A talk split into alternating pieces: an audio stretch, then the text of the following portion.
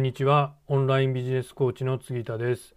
いやもうね、11月も後半戦になってきましたが、いかがお過ごしでしょうか？ね、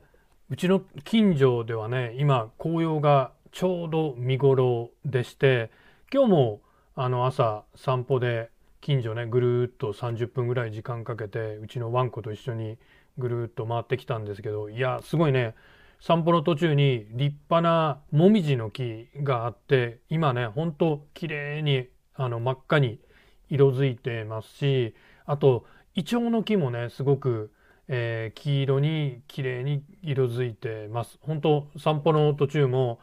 えー、そういうね紅葉してる木を見ながらこう季節をね感じながら散歩をしていますが皆さんのところはいかがでしょうか？本当そう、あとね、もう寒くなってきましたけど、本当風邪ひかないようにね、していただければなっていうふうに思います。さて、今回のテーマはですね、えー、あるコンサルタントの方からちょっとね、えー、最近相談を受けまして、えー、その方、あのこう集客はね、ある意味こううまくいってて、いろんなこう問い合わせをもらって、えこう面談して、こう制約に結びつけようとされてるんですけどどうもねこう面談しても制約のための面談しても面談してもなかなかね制約が決まらないね。クロージングがうまくいかない。クロージングがね失敗ばかりしてるんですよっていうような相談を受けました。ね、その対処方法についてまあもちろんその方にも、えー、いくつかアドバイスは差し上げたんですけどこれあのすごくいいご相談だないいっていうのはあの皆さんにもね参考にしていただける、えー、ご相談かなっていうふうに思いましたので杉田のね考えを今日はシェアしていきたいと思います。はい。それでは本題に入る前にねちょっとお知らせがあります。はい。私の最新電子書籍コロナ禍でもネットで売れるウェブマ動画マーケティングの教科書読んでいただけましたでしょうか。ね、今これ無料でプレゼントしていますので、まだ読んでない人はね、ぜひダウンロードして、ここからね、学んでみてほしいなというふうに思います。はい。では、早速、ね、今日のテーマ、えー、面談してもなかなか制約できない、クロージングがうまくいかない、どうすればいいのかっていうね、えー、杉田からのアドバイスのお話をしていきたいっていうふうに思います。これね、面談してもなかなか制約できないっていうのは、私も経験ありますよ。まあ、まあ、最近はちょっと、その、もうそもそも面談に持ち込むまでのやり方を変えてるんで、まあ、それでもね、まあ、あの、100%っていうことはないですし、まあ、100%ね、面談したから100%決まるかっていうとね、どんな優秀な営業マンでも、まあ、それはないと思いますが、まあ、話をね、お伺いしてみたら、まあ、ちょっとかなり、その面談しても制約が決まらない、制約できないっていうところで、起き、あの、困ってるようでした。で、こういう、えー、ことで悩んでおられる方ってね、結構おられるんじゃないかなっていうふうに思います。でももちろんねこういろんなケースがありますし、まあ、いろんなお客様もありますしそのね実際のセールスの現場営業の現場では、まあ、いろんな原因があるかなっていうふうに思いますが、まあ、一般的にですねいや面談してもねなかなか制約できないんですよどうすればいいですかっていうようなことを、えー、そのコンサルタントとかコーチの人にねご相談するとですね私もあのかつてこういうふうなことは言われたんですけどいや杉田さんねその営業トークですよ。営業トークね。営業トークを磨きましょう。正しい営業トークをちゃんとね、用意してから、その、面談にね、臨むようにしましょうとかね。あるいは、その、相手の人にはね、こう、やっぱり、えー、僕ら、ある意味、こう、夢を、お客さんはその、あなたの商品が欲しいんじゃなくて、そのね、お客さんは夢を買うわけですよ。ね。希望の、えー、て言うのかなその結果を得たい理想の結果を得るのがお客さんの目的なんでそこそこをお客さんの夢とか希望とかっていうのをね、えー、聞いてあげてそこを掘って語らせましょうとかまあ確かにそういう部分はあるかなと思いますね。でまあ、あとは、ちゃんとね、話をね、お客さん、こっちからああだこうだ言う前に、えー、そもそもね、お客さんの話聞いてますかとかね、えー、そういう、えー、営業系の人からのアドバイスもあります。まあ、た、ね、すべて、うん、まあ確かにって思います。ね。まあ、営業のね、専門家の人から言えば、まあ、僕はどちらかというと、その、セールス、営業の専門ではなくて、マーケティングの方が得意なんですけど、まあ、営業の、営業得意っていう人から言えば、まあ、いろいろね、営業の現場でこうしたらいい、ああしたらいいってああだこうだ、あると思いますがですね、この、あの、私に相談くださったご相談者さんの場合は、まあ、話をね、聞いてるとですね、どうもね、そもそもですね、その営業トークとか営業姿勢とかそういう問題っていうよりはですねそのご相談者さんが悪いっていうよりはですねご相談者さんのところに来たねお客さんが良くないなっていうふうな僕は印象をね話を聞いて持ちました。でまあまあそこから話をねえー、ちょっとしていきたいなって思うんですけど、まあ、これも何て言うかそもそもそも論になってくるんですけどまあその営業ええごめんなさい営業じゃないやご相談者さんのところに来られた筆頭っていうのはよくよく話を聞いてみるとどうもねなんかね本気じゃないんですよ。な冷やかし的なまあなんか無料で相談できるって言うからちょっと相談してみっかなぐらいの感じでまあなんかね何て言うのかそもそもお金払って、えー、コンサルを受けるコンサルタントを雇う気がない。もっと言えば何て言うのかな。まあなんか、えー、やっぱりねいくらそのお金を払うって言ったって僕は人から教えを請うっていう態度っていうものがあると思うんですよね。なんていうのかな。ちゃんとそのね、人に他人に対してその接してる人に対して最低限のマナーとかなんか、えー、敬意を払うとかねあるじゃないですかどうもなんかそういうのがなってないまあはっきり言ってしまって良くないお客さんなのかなっていう印象を持ちました。でまあまああとはねそもそもがこれも多いんですけどあのコンサルを受け、コンサルティングを受ける、コーチングを受けるっていうことに対して、イメージができてないお客さん、まあイメージもできてなければ当然ね、メリットも感じないと思うんですよね。イメージができてない人って日本ではまだまだ多いです。もちろんね、そのコーチングとかコンサルティングを受けて、すごい、あの、そこからいろんなヒントをもらってアドバイスをもらってぐんぐんね自分のビジネスを成長させている人もいるんですけどそうじゃなくてそもそもそんなもうなんかコンサルって何それみたいな人もねこれ日本にはままだまだなんか多いんですよ。特に、まあ、こう言っちゃなんですけどまあそのねリリアルビジネスというか店舗ビジネス系の方はまあなんか自分で一生懸命頑張ってやるとかまあうんなんか有名な先生とか有名な某 F 総研とかねなんかそういうところの人のことは言うことは聞くけど、うん、なんかそういうあんまり権威を感じられないような人の言うことは聞かないっていうかね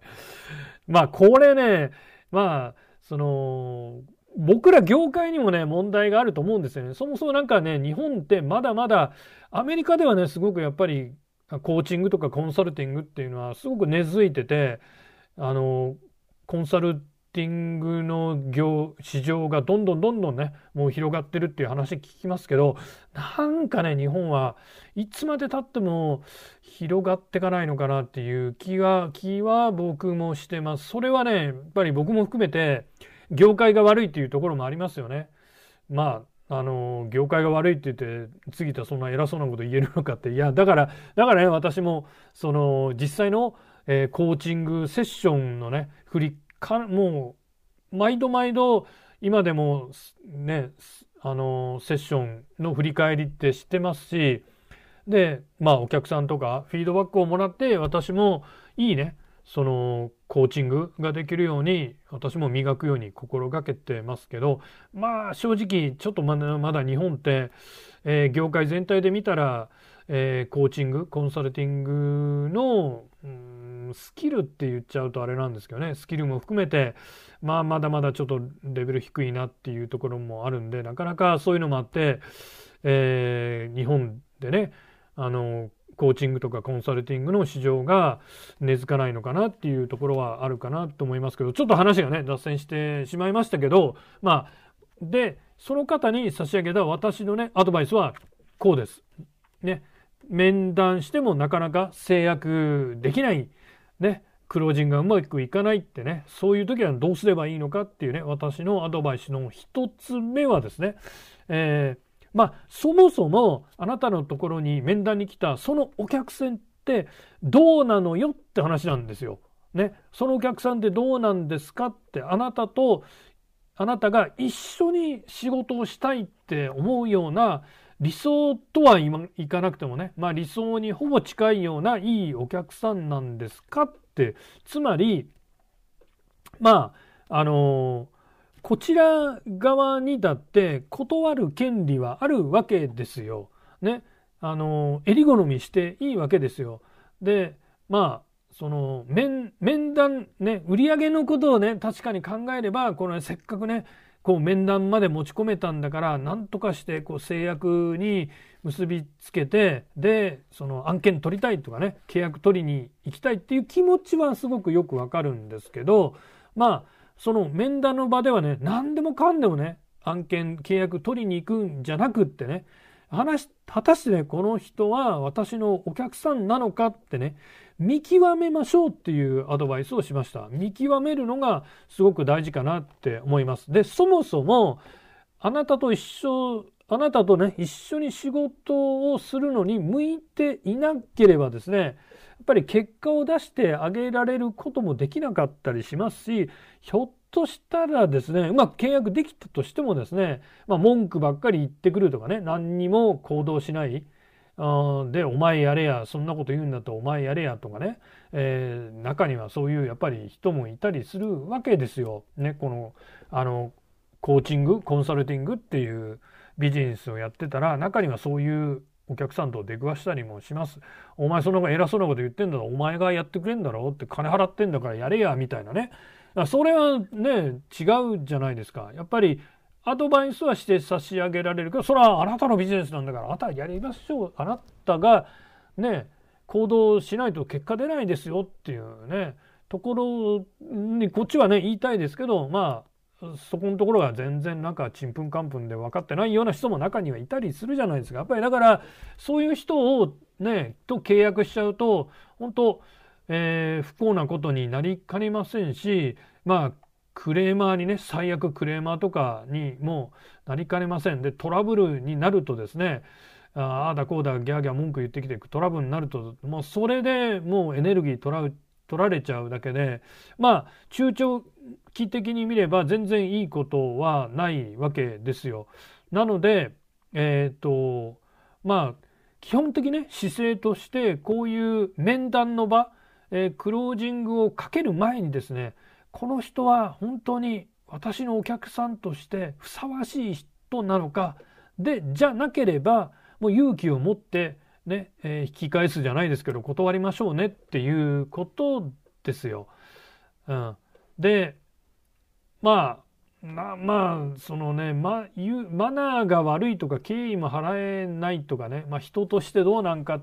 ていうね、まあ、そういう人もいますし、まあ、そこまでじゃなくってもそもそもなんかこういう無料の面談とかっていうのはホイホイ来たりするんですけど何ののくせにまあそもそもね人の助けを借りるのは嫌で自分何でもかんでででも自分でやりたがるっていうねタイプの人もねそういう起業家もねえー世の中にはいます。まあ、だったらそんな俺んとこ来んなよって話なんですけど、まあそういう人も来たりしますよね。そして、まあ最近多いのがね、うん、まあ悪口みたいになっちゃいますけど、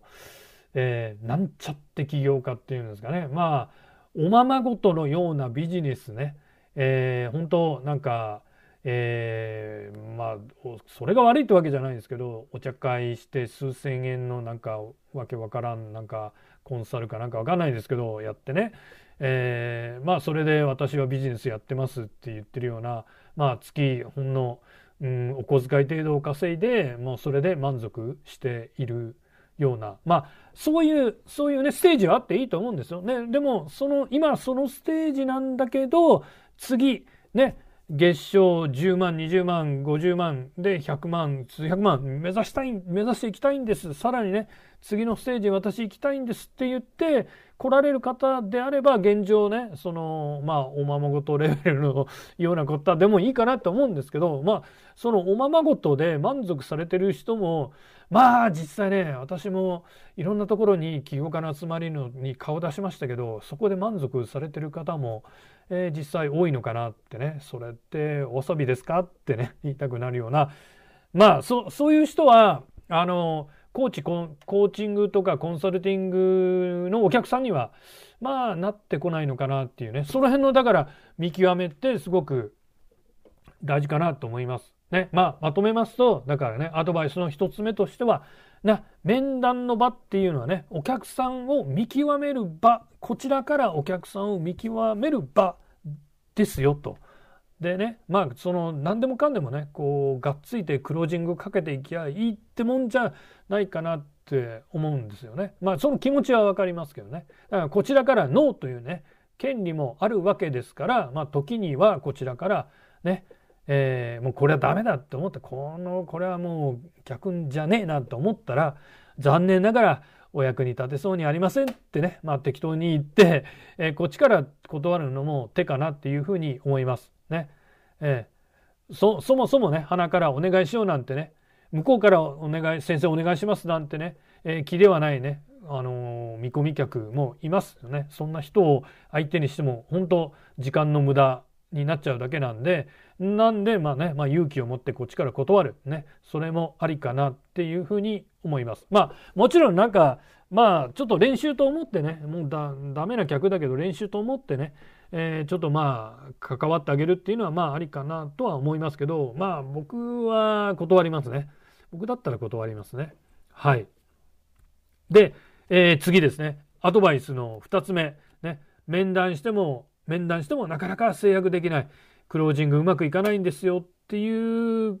こうお悩みに対する私の杉田からのアドバイスの2つ目なんですけどこれはねちょっとね中長期的な話にはなってきちゃうんですけど、まあ、大体ね面談してもなダメなパターンってまあそもそもね向こうの方からね、えー、向こうの方がこっち私のねことあなたのことをねよくよく知らないよく知らないこっちのね実力も実績もね俺はねこんなすごい実績もあってこんなすごいスキルも持ってて知識も持ってて経験もあるっていうねそこのところを全く向こうの方がご理解されていない全然分かってないよっていうお客さんの方がねあなたはすごい人 あなたっていうのはあのこの私の話を聞いてるあなたですよ。ああすごいすごいねコーチコンサルタントをななんかこう教える先生としてすごい人なのにもうそこのところがもう全然あなたのことを全然理解してない分かってないっていうねこれね意外とね僕多いんじゃないかなって思うんですよ。それはだからあなたの真の実力が理解されてないんでまあはっきり言って舐められちゃいますよね。うん。で確かに私のところに相談に来られた方もまあ舐められたっていう表現はされてませんでしたけどうーんなんか話聞いてたらちょっと残念ながらねちょっと舐められちゃってるまあその人自身はね僕実力ある方だと思うんですよ。うん、だからその人が悪いっていうんじゃなくてまあねお客さんの方が悪いってことなんですけどでこのねこの、えー、パターンの反省点としてはねやっぱりねマーケティングですよ。マーケティング。うん。で、あるいはブランディングって言ってもいいかなと思いますけど、これ、えー、まあ他の、あの、私のコンテンツでも言ってますけど、私が言うね、ブランディングっていうのはですね、まあまあ、マーケティングとちょっと近い意味にはなってくるんですけど、つまり、えー、私の言うブランディングっていうのはね、ファンを生み出してファンを集めるね活動のことを私はブランディングっていうふうに定義していますし私の先生とか、えー、こういうふうな定義の仕方をする、ね、海外のトップマーケターなんかは結構こういうふうな定義の仕方をしています。まあ日本国内でブランディングブランディングって言ってる人はね、えー、ちょっと違うかもしれないですけどファンを生み出す活動集める活動のことをブランディングって私は定義をしています。で、えー、ね、つまりねまあブラン、えー、ブランディングってていうのはねファンを生み出してファンを集めてねコンテンツをネット上にウェブ上でね出してでね価値提供していくことですよブランディングっていうのはね。でまああるいはねこう本当リストを集めてリストにリストに対してね本当、えー、コツコツコツコツ毎日のようにね価値をね提供するっていう活動ねリストマーケティングとかねやってますかっていうことなんですよね。これねやってないんであれば本当やっていきましょうっていうことです。でまあだからそのね、えー、マーケティングに力入れてくださいねって早い話がっていうことになるんですけどまあそも、もうちょっとね、そもそもの話をね、しておきますと、これも、あの、他のコンテンツで私語ってるんですけど、マーケティングとセールスっていうのは全く別です。ね、マーケティング、セールス、マーケティングというものと、セールスは全く別物です。でも、あの、ちょっと世の中的には、そのマーケティングの中にセールスが入り込んでたりごっちゃになったりしてるのかなっていうふうに思います。でつまりそれぞれに役割があるわけですよ。セールスっていうのはね、えー、お客さん買ってくれる可能性のある人に対してね、えー、こういう商品ありますけどいかがですか？っていうふうにオファーを提示してねまあ言ってみれば売り込む買ってもらうための働きかけ。だからゴールは買ってもらうことですよね。商品、サービスを買っていただくことがゴールになってきます。で、一方、マーケティングっていうのは価値提供ですよ。もうただただ価値提供。売るんではなくて、ただただ価値提供をして、えー、ファンになってもらう。ファンを集める。そしてただただ価値提供してって、コンテンツを出してって、ファンを集める行動をね、マーケティングっていうわけです。で、えー、これ、かの、え、ー、と、大先生、ピーター・ドラッカー先生もね、言ってます。マーケティングの目的は、セールスを不要にすることですってね。ちょっと言葉若干違ったかもしれないですけど、まあ、こういうニュアンスのことをね、言ってます。マーケティングの目的は、セールス、セールス、セールスを不要にすることである。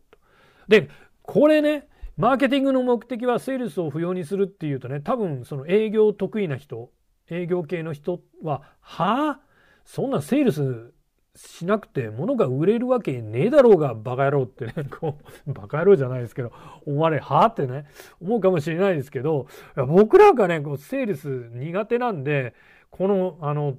ピーター・ドラッカー先生の言う言葉はねもう本当共感できるんですよ。いや、そうだよなって、もうセールスなんかそもそもしたくねえし、もうだから、だからマーケティングね、一生懸命やるんだよって感じなんですけどね。えー、まあ、つ、つまりですね、マーケティングして、あなたがマーケティングして、ブランディングして、価値提供を本当繰り返し繰り返していればですね、人はあなたのことを知って、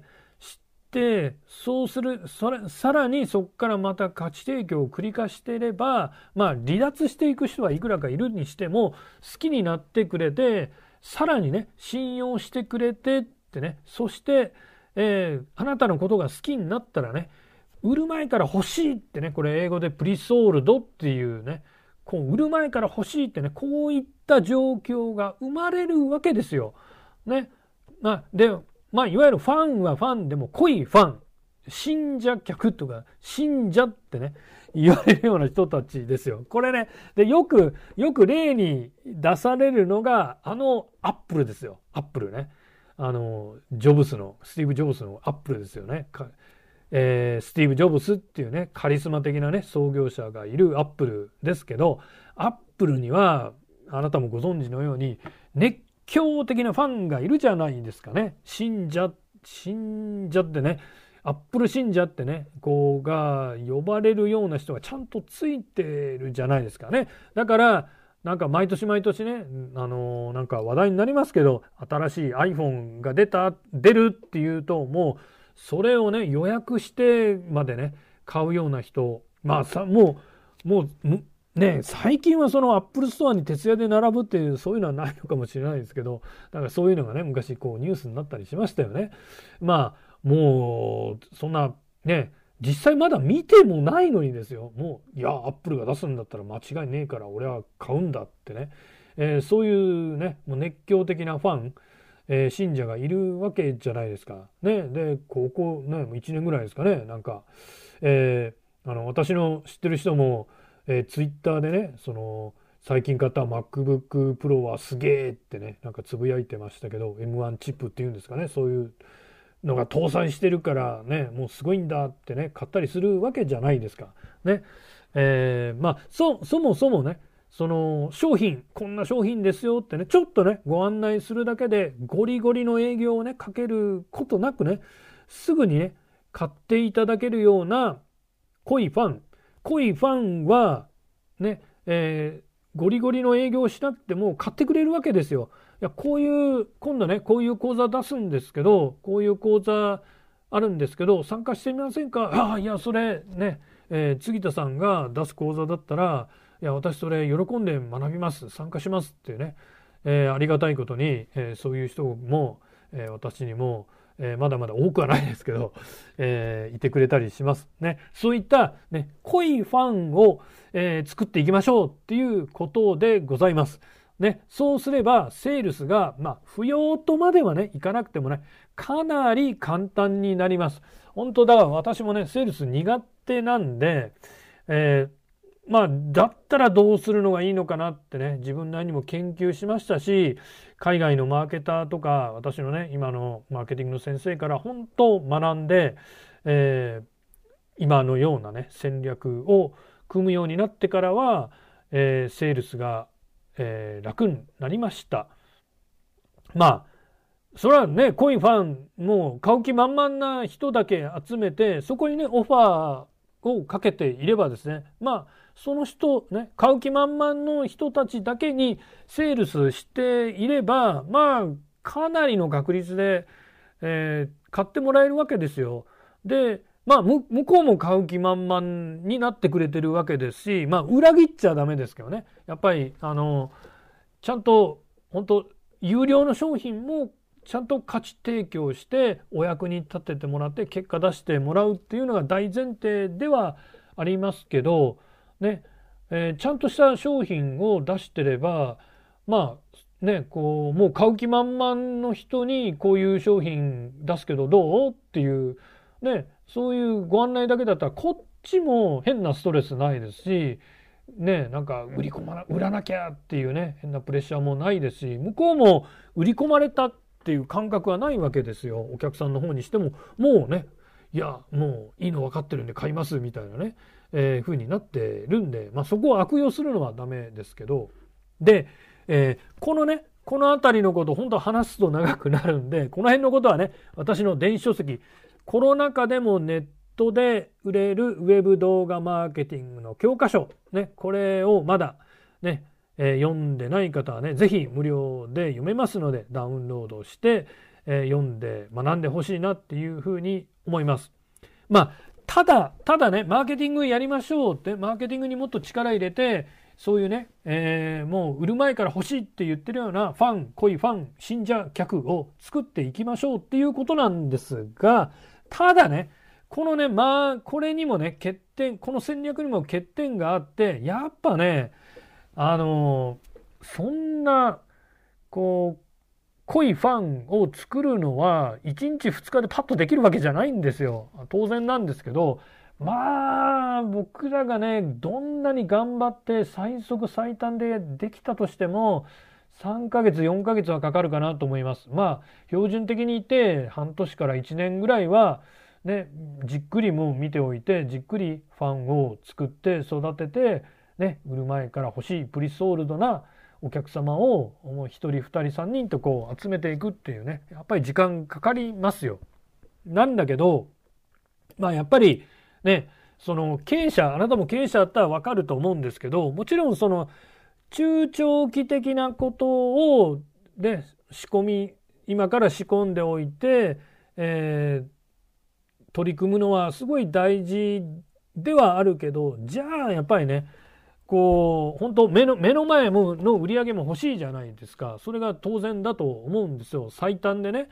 最短でやっぱり売り上げ上げるにはどうすればいいかっていうね。そういう課題も当然あります。ね。じゃあね。最短で売り上げを上げるにはどうすりゃいいのかってね、えー、契約取るにはどうすればいいのかっていうこれが、えー、私からのアドバイスの3つ目です。ね。面談してもなかなか制約できないどうすればいいのかってその対処法のアドバイスの3つ目が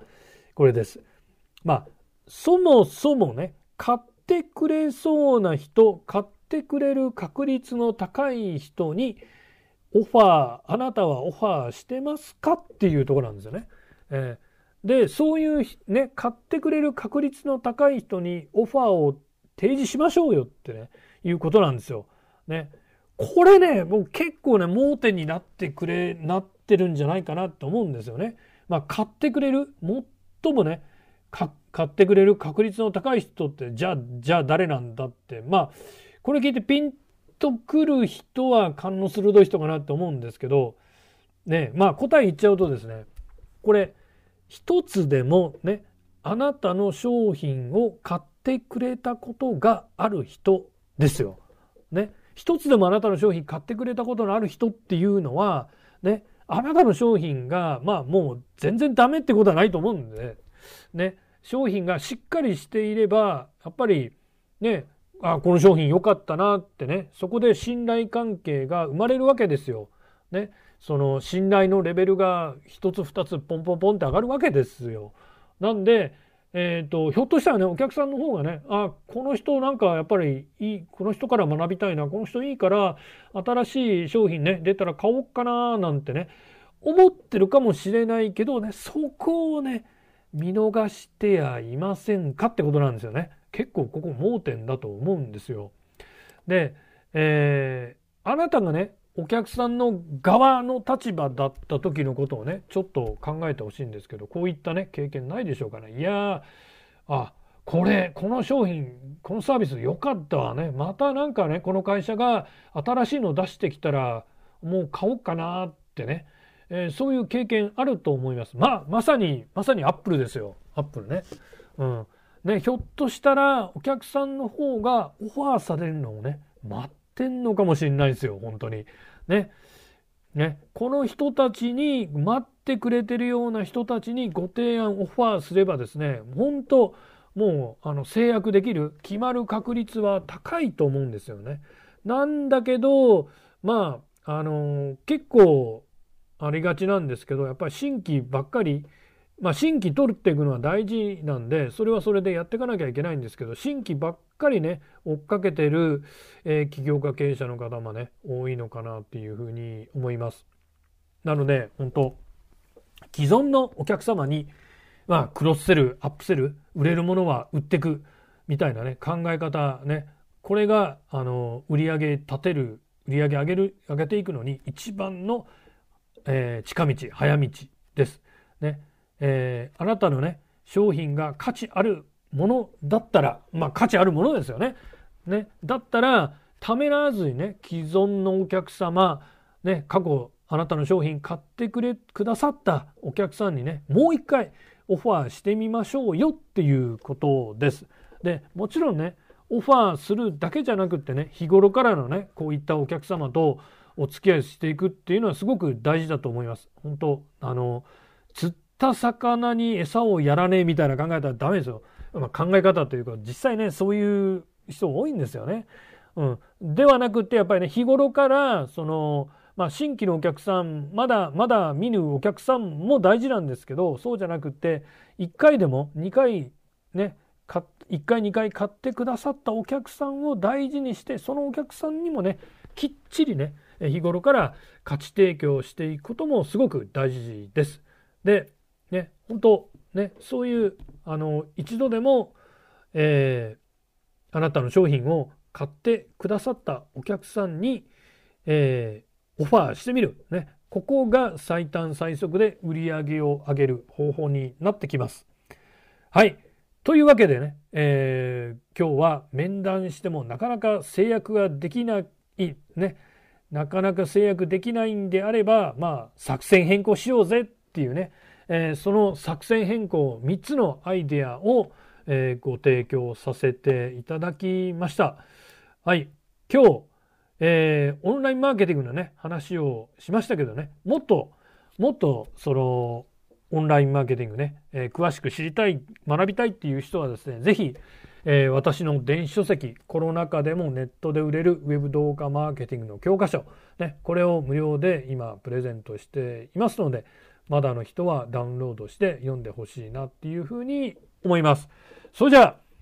今日はね、この辺で終わりたいなと思いますけど、寒くなってきましたけど、どうぞ風邪ひかないように気をつけてお過ごしください。ではまた。さよなら。